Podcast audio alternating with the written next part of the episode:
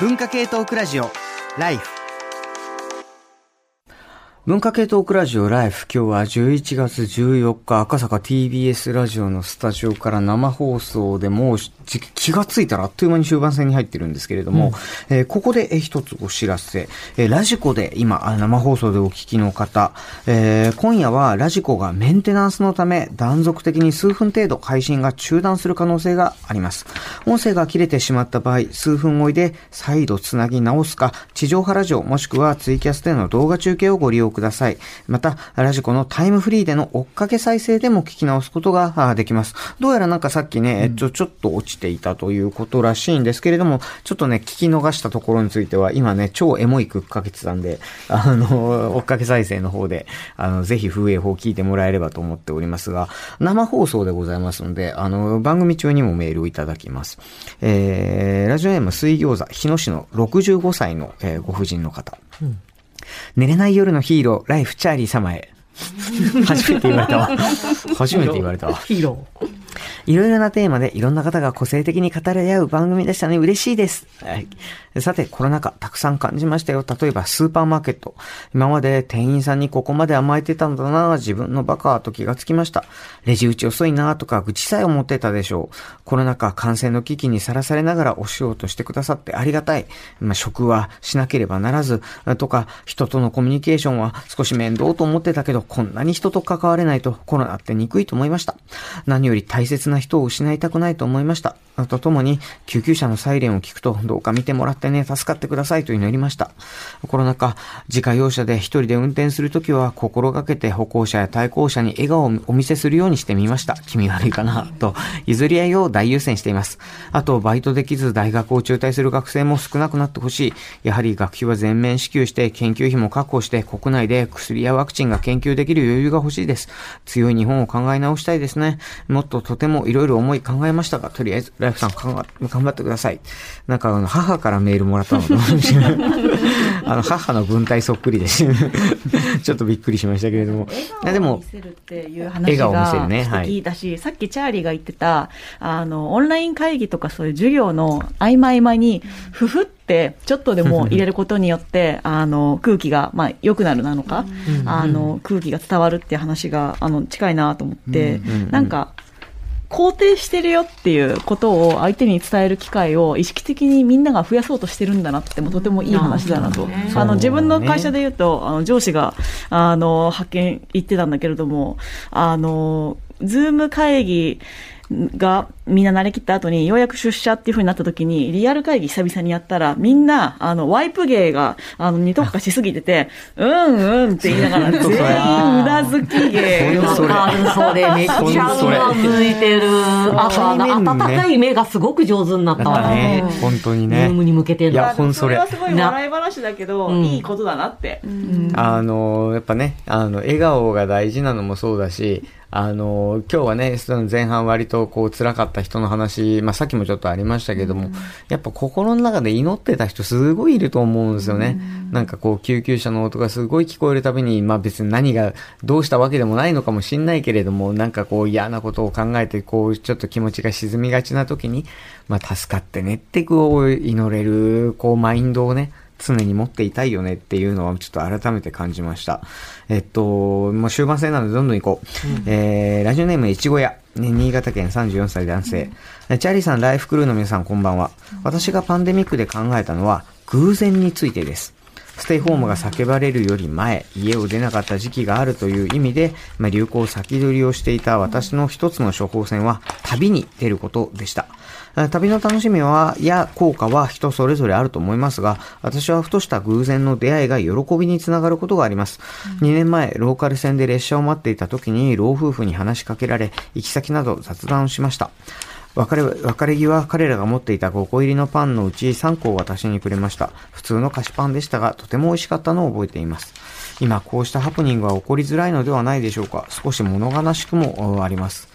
なんか同じ体験で言うと、あの、京都の、まあ、とある、あの、映える神社みたいなところに、まあ、冬にちょっとこう、京都でね、あの、非常勤の講義があったから行こうと思って行ったら、あの、当時は外国人観光客もすごい多かったからさ、で、そういうので、寒いじゃん。もらったのが焼き芋ね。ああ、いいね。これ絶対今無理だからね。持ってる焼き芋半分にして、あの、旅の人からこう分けてもらう。今絶対無理だからね。無理ってわけじゃないんだけど、なんかこう、やっぱり、そのね、これから観光客の方また入ってくるのかもしれないけど、こう戻って、まあ、来た時に、なんかこう、お互いすごい頑張ったねっていう感じが、なんかこう伝わってさ、なんか入ってきてくれるんだったらすごいいいんだけどねって思ったり、まあするんですけど、偶然の出会い、塚越くん、偶然の出会いってまあよく言うけどさ、そんな偶然って起こそうと思わ、もう起きないから偶然なんだよね。でも、な、うん、なんか今日ずっと話していて、最近僕が強く思ってることでもあるんですけど、やっぱ楽しいことしかできないなというのはあるかっこいいことね。で、というのは、いや、っていうか、いや、もちろん、コロナ1年半でも2年とかになって、で、どうしても嫌だけど続けなきゃいけない。もう本当に大変だっていうメールがたくさんあったし、そう思ってる人も多いだろうし、まあ僕もそういうこと思うことあるんですけど、うんうん、あの、どうしてもやらなきゃいけない仕事もあるんだと思うんですけれども、うん、そんな中でも面白いって思うことを、どれだけできるか。例えば、まあさっきも例に出したダース・レーダーさんとプチカシマさんの昼からなんですなんて、まさに政治談義ですよ。政治の難しい話なんだけど、それをやっぱり面白くやるっていうことで、もちろん専門家の人たちが難しい話をするかもしれないけど、それとはまた別に自分たちでできるっていうことで、まあ、あの商業的にも成功してると思うんですよね。で、まあ別に商業的な成功はうんぬんは別にしても、自分の生活の中で楽しいって思えるのをどれだけ増やすって大事じゃない？うん、なんか増やすっていうのもそうなんだけど、多分今、その楽しいをさ、なんかこう、まあ、遠慮しがちになるというか、なんか、俺、あの、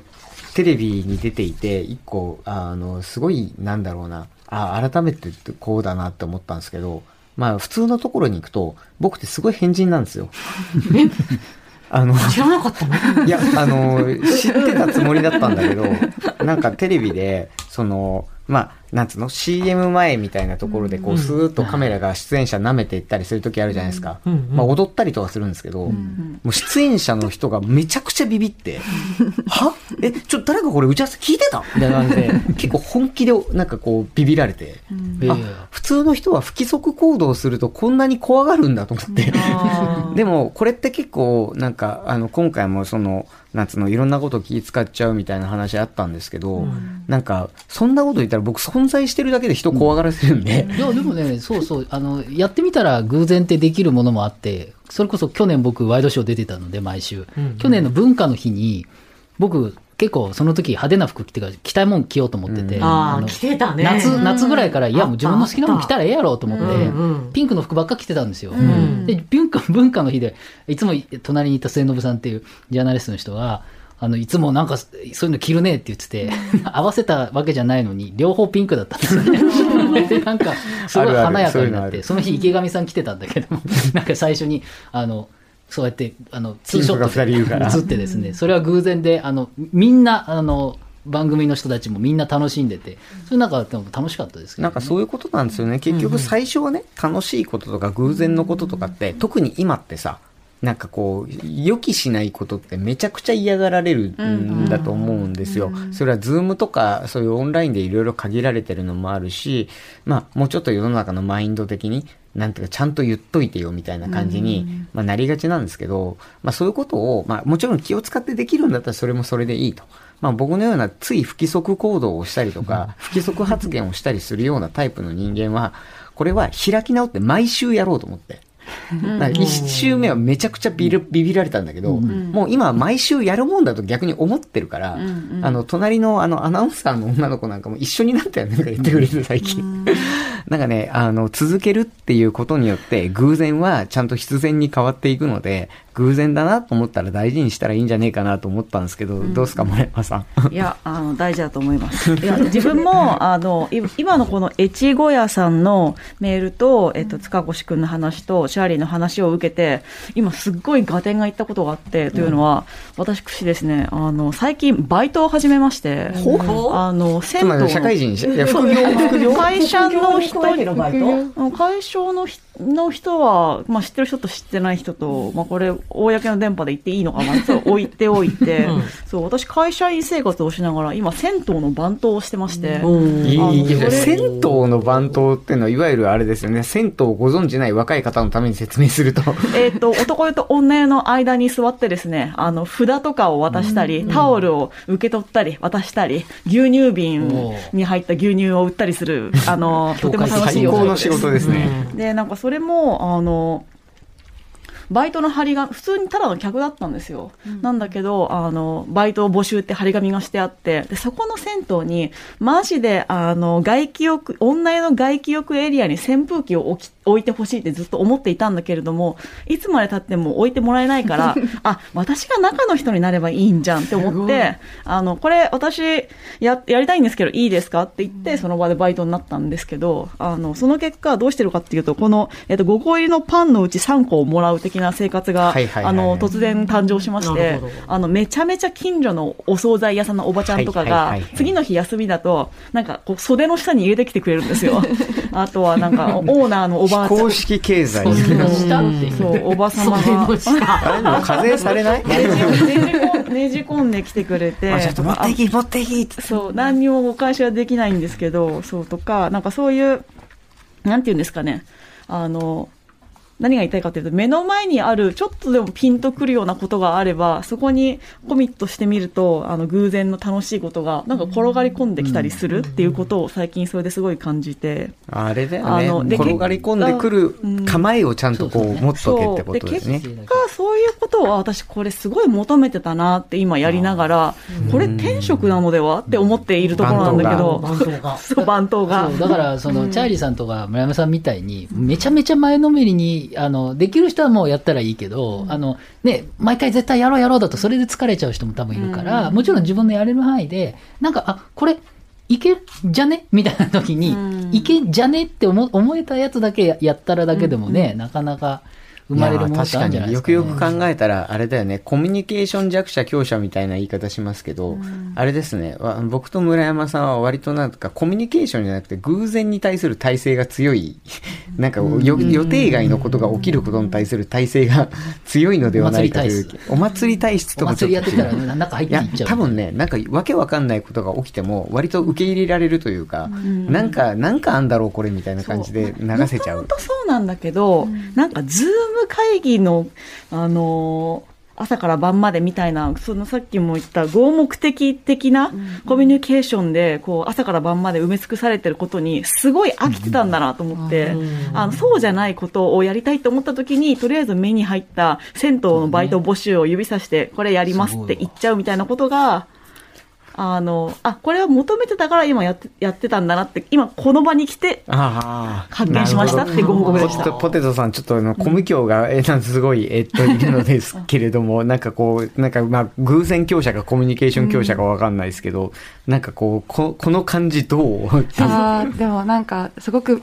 私の個人的な話なんですけど、オンラインを使って恋愛をしてみようと思って、うん、なんかこう、マッチングアプリとか使ってみようと思って使ってみたら、なんかまさに仕事みたいになっちゃって、ズームで予定を入れて、すいません、ちょっとリスケしてくださいみたいな。19, 時にずらして、私なんか、これ何やってんのみたいな。でもそれってなんかもう偶然が生まれないんですよね。なんかもう全然、恋に転が、まあ、やってる人もいるのかもしれないけど、ね、おも なんか面白みが全然ない仕事じゃんってなって、ね、シェリー・タークルっていう心理学者があのコロナ以前にやった調査で全く同じことを言っていて、マッチングは仕事になっちゃう業務になって数こなすことが、なんか営業成績みたいに数をこなして、今日は3本案件があってなっていくっていう。偶然に真面目に、偶然性を真面目に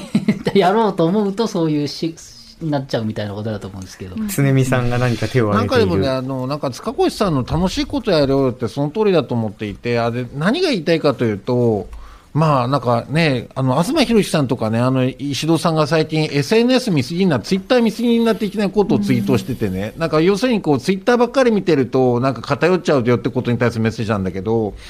人に思うのが、ちょっと別のね、彼らが言ってるのとは別の論理で、あの、SNS を見てるから空気読んじゃうんですよ、みんな。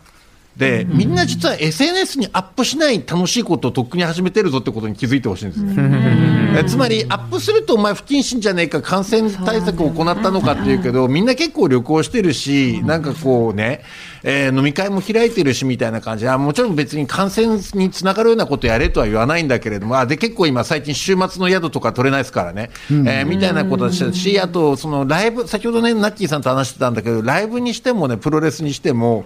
もう新しい楽しみ方が始まってるんですよ。なんかこうね、騒ぎ方とか、騒がなくても、心の中で叫べみたいなね、感じでね、みんな静かに盛り上がってるから、なんか昔やってた楽しいことを、なんかあまり不謹慎に思わずやってみればいいんじゃないですかっていうことをね、非常に思った次第でございますね。楽しむっていうことに対して自分の心と体を開いとくっていうのは、うん、なかなかでも、上山さん、訓練いるよ、本当は。うん、そうだよね。特にね、自粛しましょうっていうムーブ、ムーブでみんなね、動いてるからね。まあでも今日、ここに集まった皆さん、も自分もツイッター見る時間減ってるっていうのは、なんか、うん、今の常見さんの話とも近いなと思ってて、なんかそこのタイムラインで執り行われてることが、まあその、まあ、信じる信じないもあるし、なんか本当に自分の生活にそこまで関係ないことで人がいちいちなんかカリカリ怒っていたりとか、まあ、もちろんそれも大事なんですけど、ツイッターのトレンドを見て、そのあの解釈がいっぱい出てくるじゃないですか。で、それで空気読むから、それはやっぱりそういうテレビで誰かが何か言った意見からで、あの、話すっていうのと同じだと思うんですよ。常見さんもなんか、なんかそれってね、あの、ちょっと村山さんとやり取りしたかったのが、あの、要するにツイッター見なくなったのって、ツイッターが不愉快だからってこと言ってる？載ってる情報が。それもなんか見てて辛くなるものが、うんうん、まあ、増えたな、よく見る目にするようになったなってこともあるし、うん、それともう一つ、その、ツイッターの中にその自分の生活はあまり関係がないなってことを、まあ、コロナも踏まえてすごい感じるようになったってことは大きいですね、結構さ、その東さん、石戸さんのツイッターミスリレーション問題と結構僕、似てるなと思ってて、うんうん、なんかこう、ツイッターで、例えばやれトレンドに入ってることとか、活発な意見交換や激論、あるいは炎上とされてるものが、もう理解不能だったりとか、ずれすぎてたりしているってことでね。で、先ほどのなんか、人前で発言するとき注意しなきゃいけない問題ともつながるんだけれども、ついつい荒探しになったりとかね。で、なんか先週も具体的に申し訳ないけど、様々な炎上が起こってたじゃないですかみたいので、一部も理解しきれない部分もあったりしていて、で、だんだん人前で言えないから、実はますます人々のサイレントマジョリティ的なね、普通の感覚が実は一方で生まれてんじゃないかってことを感じたんです。で、特に僕、ちょっとね、いきなりポリティカルな話になるんだけど、ずっと井戸正恵さんっていう政治家というかね、あの、立憲民主党で立候補してる人、立憲民主党というよりは彼女を応援してて、で、今回彼女の応援に何度もその集会に足を運び、で、演説までしたんですよ。で、その時に井戸さん頑張ったと思うんだけれども、その時感じたのは、僕らが叫んでたことってどこまで人々に伝わったのかなって後で猛反省したんですよ。ということで、なんか、あの、人、利権よりも人権だっていうことがキャッチフレーズだったんだけど、そのことって僕はとっても大事なことだと思うんだけど、人々がだから投票しようっていうふうには必ずしもならないなとか、それは分かっていて、それ大事な前提ででも経済大事だよねとか、安心したいよねとか、いろんな思いがあったと思っていて、実は今取り戻さないといけないのは、普通の感覚を、あの、共有できる仲間なんじゃないかなって気がした次第です。だからここ1年間、実は SNS の投稿はしないんだけど、DM のやり取りがめっちゃ増えました。なるほどね。うん、投稿よりもね、本音は全部 DM のやり取りで信頼できる人と信頼できる距離感でって感じですね。まあ、それがだから僕はもう今、対面する人以外との連絡一切しないので、だから、あの、この番組の打ち合わせのあのメッセージとかもほぼ無視してるんですけど、あの、それはなんでかっていうと、結局、その、なんだろう、対面して、あの、普通の感覚っていうのは多分ないと思うんだけど、対面して、えっと、いろんな角度で情報がもらえる人たち、関われる人たちの基準を失った瞬間に、自分の足元が多分完全になくなるなと思って、で、それだったら、19時まで残れて嬉しいとか、あの、なんだろう。まあ、あの、本当に数人しか来なかった授業なんだけど、うん、あの、今本だから1割ぐらいしか自分の授業対面でやっても学生来ないんですけど、オンラインでも受けれるから。でも、もう一人、あの、ずっとオンラインでやってた時に、ぜひ対面で受けてみたいですっていうメッセージが来た瞬間に、あ、これはもう来週から対面にしようと思って、あの、そういうなんかこう、あの、直で来たものとか目の前で手で触れるもの、での目で見えるものっていうものをなんかすごくこう、大事にしていった時に、なんかこう、今、なんかすごくいろんなことを蝕んでるものと違うところに立てる気はするんだけどって話をしたら、あれだね、もうエンディングっぽくなってるけど、もうちょっとあるので、曲挟もうか。ということで、村山さん、曲の方行きましょうかね。一回そういえば臨場性みたいなテーマの時もありましたね。やったね、コロナ中に。なんかそこの話が近しいような気もしつつ、うん、まあちょっとその自分のリアリティを大事にっていうことで、あの番組の文脈とか一切無視して、ただ聴きたいだけで選曲した曲をかけさせていただいてよろしいでしょうか？いいです。というところで、えー、TBS さんに忖度したわけでは一切なく、えー、聞いてください。宇多田ヒカルで君に夢中。文化系トークラジオ、ライフ。